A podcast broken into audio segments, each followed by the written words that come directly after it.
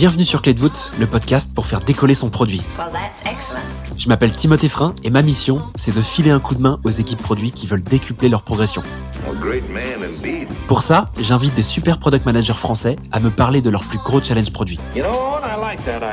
En quelques minutes, ces hommes et ces femmes te transmettent leur expérience et leurs techniques pour inspirer ton quotidien. Voici un nouvel épisode de la rubrique Question Flash.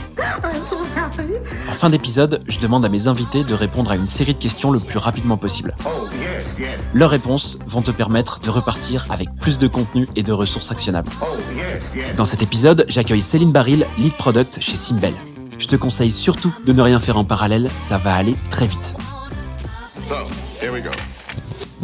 Je vais te poser quatre questions auxquelles il faudra tout simplement que tu répondes le plus rapidement possible. Est-ce que tu es prête?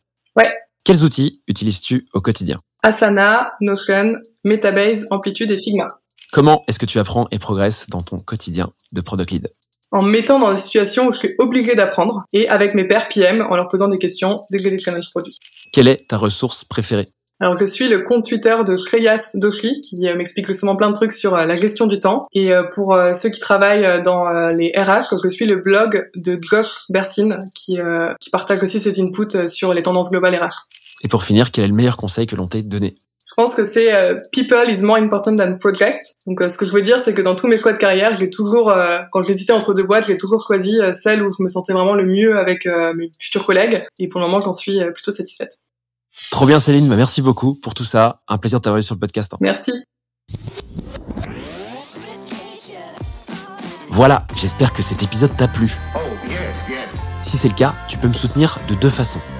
Laisser 5 étoiles sur Apple Podcast ou Spotify et un petit commentaire, ou répondre en 3 secondes au petit sondage dans la description de l'épisode pour me dire ce que tu en as pensé. Oh, yes, yes. Je te remercie vraiment pour tes retours, c'est grâce à toi que j'améliore Clé de voûte pour le rendre utile à ton quotidien. Je te donne rendez-vous la semaine prochaine pour un tout nouvel épisode riche en contenu actionnable. À très vite